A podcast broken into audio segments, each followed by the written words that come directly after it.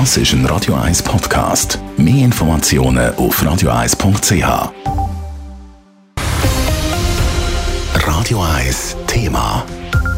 Veranstaltungen, Reisen, Sprachaufenthalt, ja, vieles hat wegen der Corona-Pandemie nicht können stattfinden. Viele haben Tickets, aber schon zum Beispiel im Voraus gezahlt oder für die Reise eine Anzahlung gemacht. Wenn das Unternehmen das Geld nicht möchte zurückzahlen will, ja, eben, dann sollten die Leute hartnäckig bleiben. Das sagt der Konsumentenschutz. Und auch wenn der Anlass schon länger her ist, für eine Rückforderung sei es noch nicht spät. Nadine Cantoni berichtet.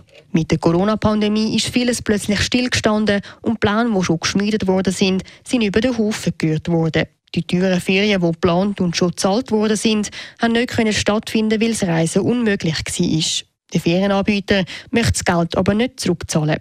Rechtlich sagt der Fall klar, der Anbieter müsste das Geld zurückerstatten, sagt Cecil Tomi, Leiterin Recht beim Konsumentenschutz. Es geht um einen grundlegenden Rechtsanspruch. Es geht um das Prinzip Leistung und Gegenleistung. Wenn ich als Konsument bereits eine Vorleistung gemacht habe, also Vorauszahlung, dafür aber keine Gegenleistung bekomme, eben aus bekannten Gründen, ist ganz klar so, dass der Rückerstattungsanspruch der besteht.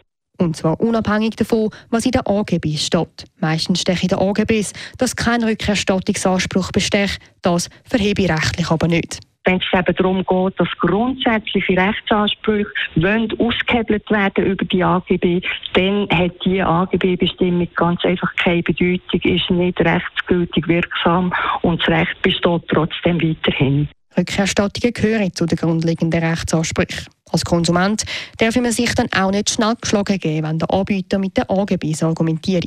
Wenn der Anbieter sagt, nein, es tut uns leid, es steht so in der AGB, dann geht man meistens davon aus, aha, ja, da haben sie natürlich Pech gehabt. Ich habe das ja auch so akzeptiert mit einem Höckchen, mit einem Kreuzchen, das man gesetzt hat. Und in den meisten Fällen ist man sich als Konsumentin eben gar nicht bewusst, dass man eigentlich da mit etwas konfrontiert wird, wo so gar nicht rechtsgültig ist.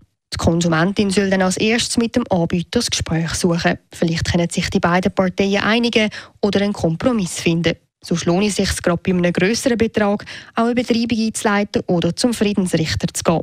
Wichtig zu wissen ist ebenfalls, dass es für eine Rückforderung meistens noch nicht spät ist. In den meisten Fällen gilt die Verjährungsfrist von 10 Jahren. Nadine Cantoni, Radio 1. Radio 1 Thema. Jederzeit zum Nachlesen als Podcast auf radio1.ch.